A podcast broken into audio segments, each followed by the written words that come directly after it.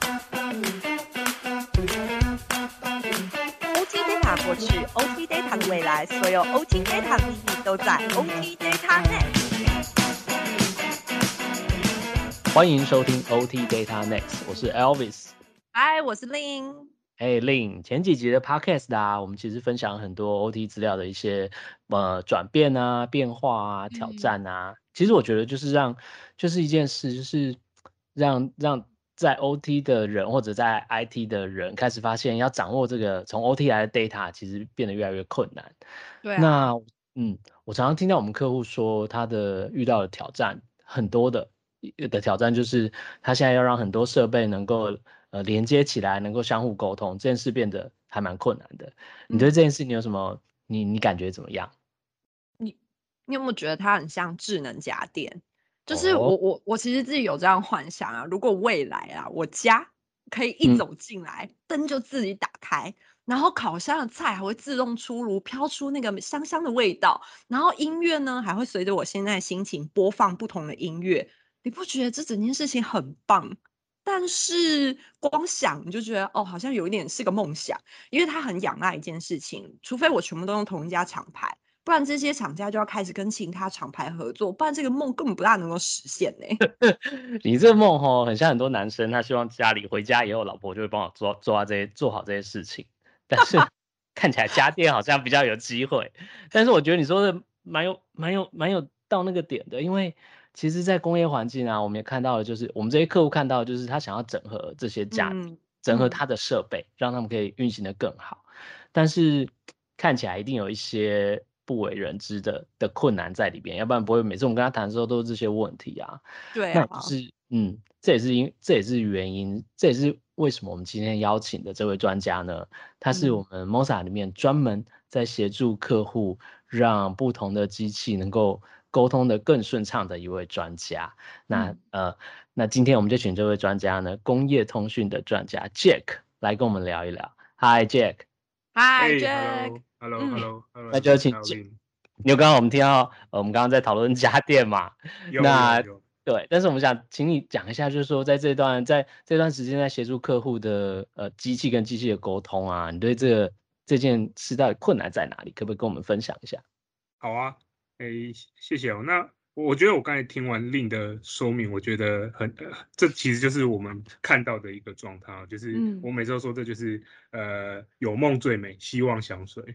那工业四点零其实大概就是这样子一个很很多的呃很多的需求发生的嘛。那市场开始改变，那我觉得我们看到的这个转变，其实大概也是这样子的过程，就是从我们。大家谈的所谓的三点零到四点零，其实我们看到两个很重要的事情。第一个是呃技术的发展，跟技术的发展有关。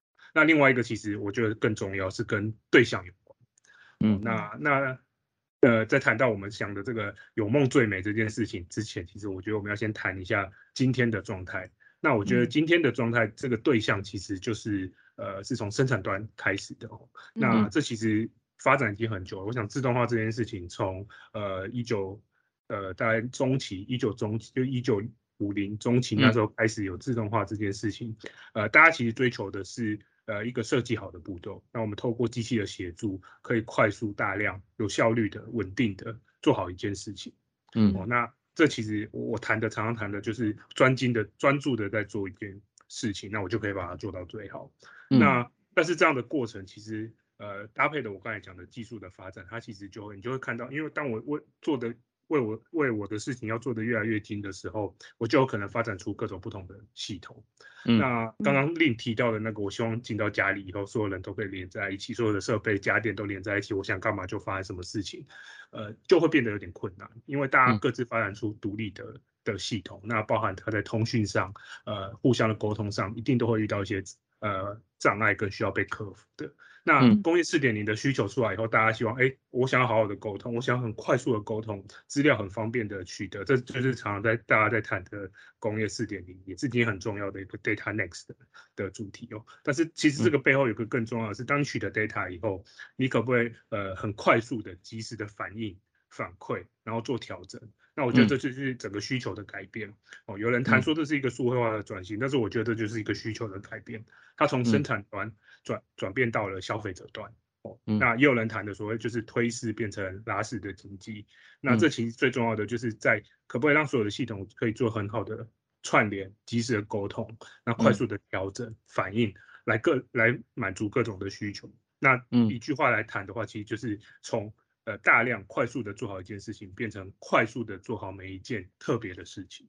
那我觉得这就是我们看到这个呃需求转变最大的不同。OK，那要能做到这件事情，其实还有更重要的就是技术必须跟得上呃需求的的发展嘛。那我们看到了，其实我们通讯这一块也开始在做这些技术的改变，让呃协助这个。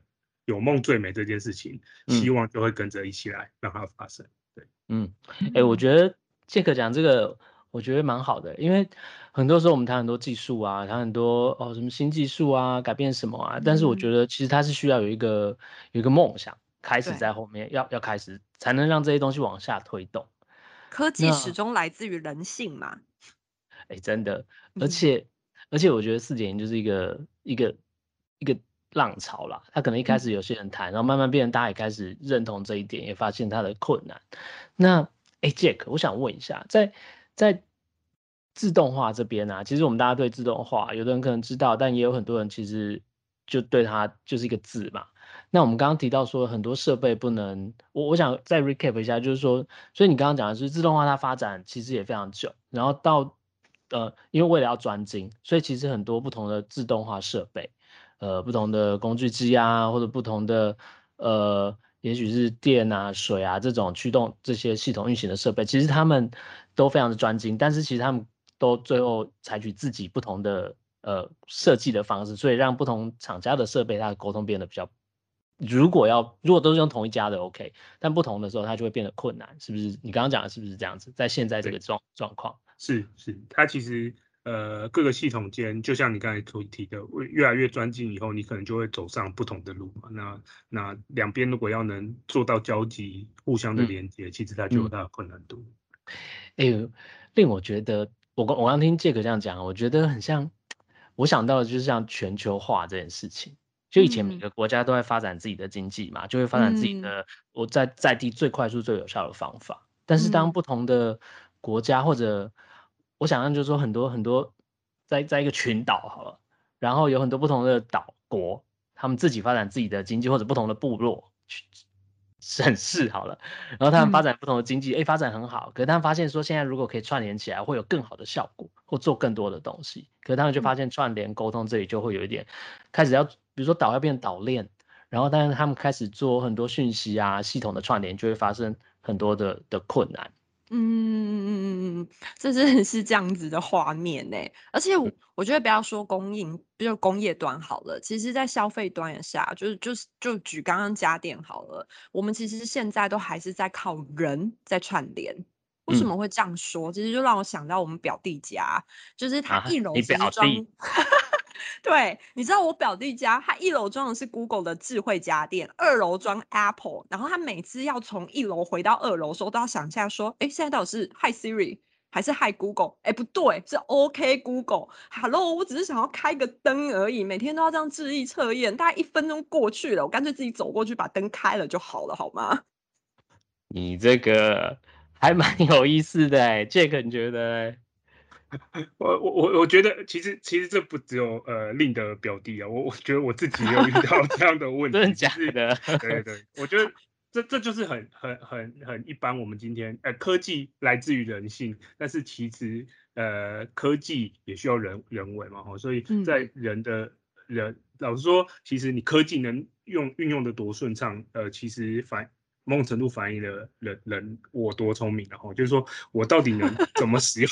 我怎么去使用它，会取会取决于它多有效率。那我觉得意思表弟，这这我要讲啊，我就觉得我太太可能就没有那么聪明，所以很多设备要串联的时候都是我要来用才行。不好意思，陈太太，这一集不能给我太太听到。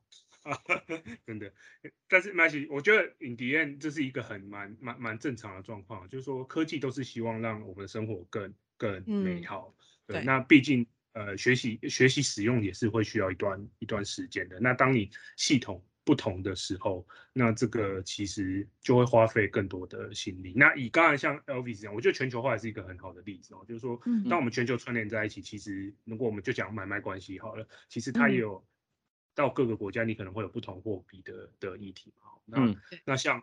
像呃，现在可能比较通用的可能是像美美元这样子的，所以单一的货币。但是毕竟各国还是有自己的货币政策，那所以你还是有一个 transition 的的过程。所以这个 transition 其实都会造成很多的呃不不容易的地方啊。像像我举一个例子，我我我之前去欧洲的时候，那时候欧元呃就是欧盟区刚开始的时候，大家都要用，所以我到各个国家，可能比如我我今天到波兰，我就要换成波兰币。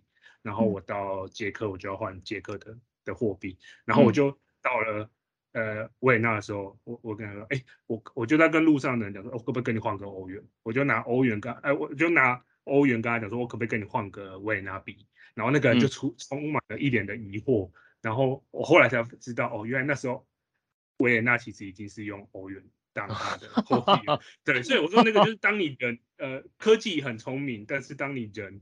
呃，还没反应过来的时候，它那个时间就会就会拉长。那我觉得这个反应到今天的工厂自动化里面也是这样，往四点零走，大家都希望能，就像我刚才提到的，很好的资料的，很很容易的存取，及时的存取。那我还可以做很好的及时的反应跟调整。嗯。那但是因为过去三点零已经发展出这些各自不同的生态系跟不同的系统，其实你串联跟串联之间就会遇到一些挑战哦。那这些挑战可能就会造成有些事情其实你没办法很好的达成。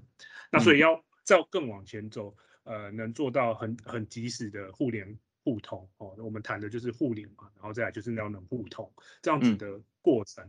其实你会需要在更底层，反过来看，是不是从更底层，我有个可以可以有个技术协助整个系统做到更大的交集，让所有人可以更容易的连接在一起以后，呃，资料的存取转换，我们谈的就是无缝的接轨。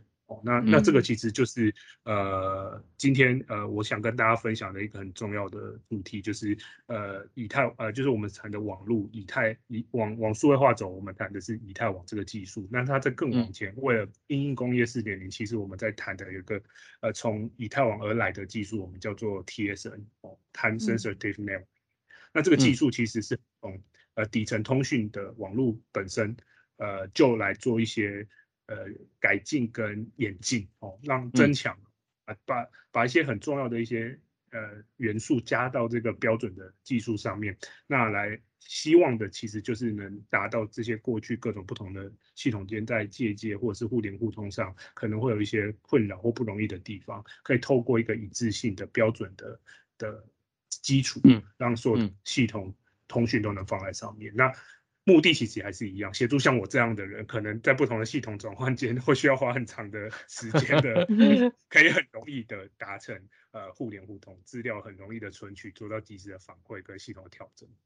嗯。除了刚刚你提到的像那个货币这件事情，它是不是其实如果我们用在更简单来想好了，要去做各个不同国家的旅行，其实语言通不通这件事情也也是一样是一个问题嘛？反应回来，它是不是也有像语言通不通这样子，也可以解决像这样子的问题？对，我觉得对，其实这都是一样的的概念，其实就是不同的呃方不同的方式，你想要做沟通的时候，都会遇到一些。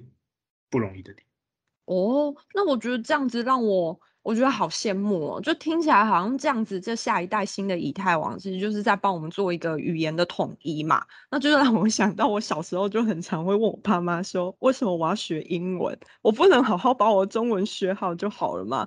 而且我还要同时学英文，有时候会打架，因为两个语言文化词汇其实没拿捏好，就很常会闹笑话。像我要跟大家讲，你知道吗？在飞机上，其实你打招呼不能用嗨，要用 hello 啊。为什么？哎，大家反应有点慢哦。好，因为如果说你的朋友刚好叫 Jack，他就会变成 Hi Jack。哎，哦，大家听不懂哎，是不是？其实你们现在笑出来的时间，就反映你们现在到底有多聪明。等一下，我觉得令我现在怀疑啊，你是不是为了要讲这个笑话，才请今天我们的来宾 Jack？对对对。对，这笑话存很久了。哦，拜托。好，哎，可是我对这个刚刚讲那个那个那个 TSN，我我其实也知道 TSN 有很长有有蛮长一段时间了，这样在这几年是非常重要的一个话题，这样子。那那我想说，哎，现在现在想想请这个再多讲一下，现在是不是有一些已经开始使用那个 TSN 的一些案例跟它的好处，可以跟大家分享一下？Hi Jack，啊不对不对，更正一下，Hello Jack。嗯。你是在启动智慧家电吗？对，这也是我存的笑话。OK OK，感谢感谢今天邀请我了。真的好，对，哎，我我想谈到那个呃，是不是有看到一些案例哦？确实，我们已经有看到有一些在在自动化端、官网端呃采用贴身技术的一些案例哦。那那开呃分享案例前呢，我想呃呃回应一下刚刚。大家谈到这一件呃这一件事情，其实就是互联互通啊。大家可以想到困难嘛，就像刚才刚才令讲的，就是你学各种不同的语言，其实科技的进步其实也带来这样的问题。有时候你就会说，哇，我为了使用呃像你刚才讲的家电，呃，可能从不同的厂牌来的，你可能同一个东西你还要买两个厂牌的，因为因因为你要跟两个厂牌做做沟通。那这其实反映的，如果到工厂端也是一样，各种不同的 know how，然后设备。你可能都是呃呃这个 double effort，你会更多需要付出更多的成本在背后。那呃带入 TSN 以后，其实我们看到很大的好处就在这一块，就是说从 maintain 从它的系统的 maintain 的角度、建制的角度，然后到后续各种呃如果要做相关的处理，其实它整个 total 的 cost 都会比较呃在一定更好的范围哦。那我们看到的 use case 其实是。很多了哈，那其中一个我想要分享的，其实蛮有趣的案例，就是我们呃我们呃大家可能很常提到，就是互相协作这件事情。工业四点零希望就是做更好的协作。那我们在 China 其实有一个这样子的案例，就是呃它其实是一个生产线，它它它目的其实是希望做到大量的客制化。那大家知道大量客制化等于是我需求可能呃一直在改变，那需求的改变造成的就是我的生产的方式要做一些调整。那我调能调整的越快，我我能做到的大量大量客制化的可能性就越多，那我能单位的产出也会越高。那我们在 China 这个案例，其实就是很多的呃机械机械手臂，还有各种不同的呃设备，在一个工厂里面做互相的协作，然后来达到大量的客制化。那透过因为一个单一的呃稳定的。通讯技术，那就是 time sensitive networking，把各种系统放在上面做很好的沟通以后，其实我们达成的第一件事情是让它整个整体的生产效率提升了二十 percent 以上。那呃，那这其实谈到的就是机器跟机器之间的协作反应速度变得变得更快。那因为这样子，所以我的生产效率就提高。那除此之外，因为它基于是在同样的。呃，网络建制基础上，所以包含前期的设计，然后建制到后续的维运，其实整个成本都是可以很呃做到很划算的呃程程度。对，那那这里其实给大家一个数据，就是说，呃，过去像刚才讲的那个不同语言间，其实我要把两个系统在自动化也是一样，要把两个系统呃借接在一起，包含我人力的投入、时间的投入，我们大概呃过去的一些案例，大概都需要花到。呃，都都是十几万等级以上的的的事情的规模。那这一件事情，其实，在如果我们导入了像这样子统一的技术标准、标准化的技术以后，其实这个人力的投入跟呃单位的成本、时间的成本，其实就是可以大量的下降。对，那这也这我们在这个 case 里面，其实也看到了这样子的的的价值，包含我们前期现在已经建制好的时候，初期投入的成本，跟我们后续这个我们转转移给。呃，Plan Owner 他们来呃管理这个系统的时候，那个成本其实呃都做了非常好的呃优化。那最后一个，其实我们看到的价值是因为呃一样在同一个平台上面，所有人可以做很好的互联互通，以后我们可以导入很多呃。不同的应用在里面，那这其实也有赖于，因为呃整个 TSN 其实是基于我们标准的以太网。那以太网从过去的发展，相较于呃还没有以太网前的系统，最重要的好处其实就是以太网本身是一个呃一直演进的技术，加上它其实带来高频宽，然后又有很好的呃我们叫做备援的机制，然后因为它的数位化，其实它可以做很好的管理哦。那因为因为这样子的。呃，结果其实也让我们可以做很好的快速的资料的存取。那我们加入了各种的分析的软体、应用的软体在背后，其实都可以让我们及时的不止串联生产端，我们也串联我们的供应端，那也串联客户。那在这个系统里面，其实因为有及时的了解供应端的呃状态，及时的收取客户的需求，加上我有一个很好的系统可以做及时快速的反应，其实可以就让我达成了这个大大量客制化的可能性。所以在这个应用案例，其实我们呃从基底层，我们就因为统一的技术，让我的整个维呃建制维运成本优化。那又因为这样的技术，让我的整个生产效率提升。最后又因为呃系统的整体的融合跟快速的资料存取跟反馈，其实让我的大量客制化这个希望这个美梦成真。嗯，哎，我觉得今天听杰克这样讲啊，我对其实我一直觉得 time sensitive network，其实它我觉得它是个很很很很怎么讲很艰深的一个字，然后它非常的有一点技术的感觉。但是今天听杰哥刚刚讲那个那几个案例啊，我觉得我对他，我要怎么说？我觉得更有感觉。我刚刚讲，我觉得我发现时间真的就是金钱。为为什么要叫 time sensitive network？我觉得那个时间即时真的会差异很大。嗯，像刚才讲的，我我 recap 一下，就是杰哥刚刚讲几个好处，可以提升二十 percent 的效能，对不对？可以省去你不用花十几万买一台机器跟机器中间的翻译机。嗯。对你不用去整合这件事，然后你让嗯克制化大量克制化这件事变得可能，这些都要靠及时。那那我我我我说真的，我今天听起来对 time sensitive network 跟这些例子这样放在一起，我觉得我对它感觉就更更更有那个感觉。那你觉得？你你我想你有这种感觉吗？对有有有，而且以前我就只是觉得这是三个英文字，但今天 Jack。聊完之后，才了解它背后真正的那个价值跟可以带来的可能性，在四点零的发展是什么？嗯，真的好。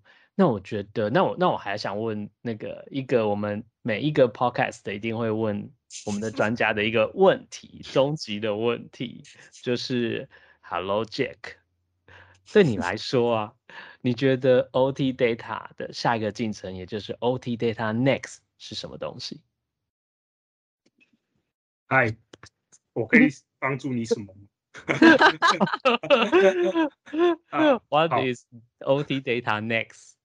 OK OK, I got your question. So 啊，好，那我想这个问题其实呃，我我觉得它有很多个很多个面向。那那对我来说，从通通讯的角度，我觉得 data next 很重要的一件事情其实是融合，就是 coverage 谈 coverage。那嗯，这 converge 倒不是说，因为我想大家很常的谈说 OT 跟 IT 要 converge 啊，技术的统一平台这些，其实开放开放性，其实很多人在谈。但是我觉得这更背后，我觉得更重要，就是说这件事情要能成功，其实我觉得很重要的一件事情是 ecosystem，就是生态系的的的。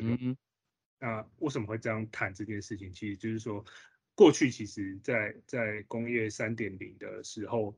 其实还是做得很好嘛，不然呃，就是我们我们今天的自动化整个工业工业蓬勃发展，其实靠仰赖的就是我们工业三点零这些已经存在的，而且做得很好的的的技术。那往往下一步走，呃，就像最刚开始提到的，有梦有梦，所有人都有一些梦。那在四点零，其实我们也希望呃达成一些事情，让我们的世世界变得。更更美好。那要要做到这件事情，我觉得这不是一个人可以可以完成的事情。那在过去的三点零，很多人各自的专精于他的领域做到了一些事情，但是毕竟他还是有一些呃分散，就是这这组人做他的事，另外一组人可能做他自己的事。那在四点零，其实我们看到的是有非常多的标准跟联盟组织，大家合在一起，大家坐在一起来谈。那这里面我看到的最大的改变，其实是呃系统的人做系统。做这些自动化系统的人跟通讯的人也坐在一起，一起坐下来谈。这其实，在过去的三点零是一个蛮特别的的的的改变。以前其实就是自动化，我有需求，那我看现在有什么技术我拿来用。那我如果要需需要做一些，因为我需求的呃的因应我需求的不同而做的一些改变，那我就自己去改变它。但是我在四点零看到的其实是一个 open 的，非常 open 的。呃的状态，所有人坐在一起来来面对，到底对于四点零我们追求的是什么？那追求的那个 angle，从系统端的人跟从呃通讯端的人就一起来探讨说，那我们怎么一起来努力达成这件事情？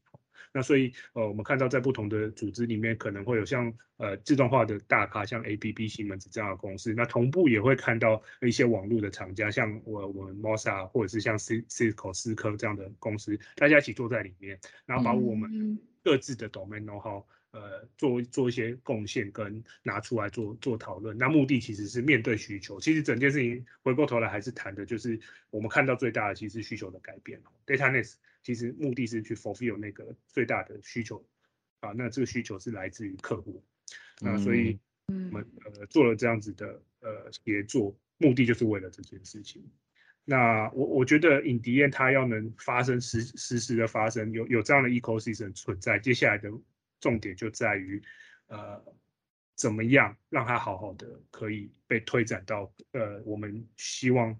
它发生的市场跟领域里面，那这里面除了技术本身要承受以外，接下来就是这些 keeper 持续的投入，那最后就是我们找到有价值的 use case，那整件事情如果都能很好的串联在一起，我们就会认为，呃，我们想象的那个未来，其实在不远的将来就很快就会发生。哦，讲的真好。我觉得好像两组很厉害的人呢，很懂自动化的人，然后跟很懂通讯的人一起在共筑接下来的未来，然后去让未来的这种无限的可能，就刚刚讲有梦最美这件事，然后我们可以实现它，就觉得还还蛮感动的，自己有点鸡皮疙瘩，觉得自己好像是在参与这种未来发展的一块，嗯。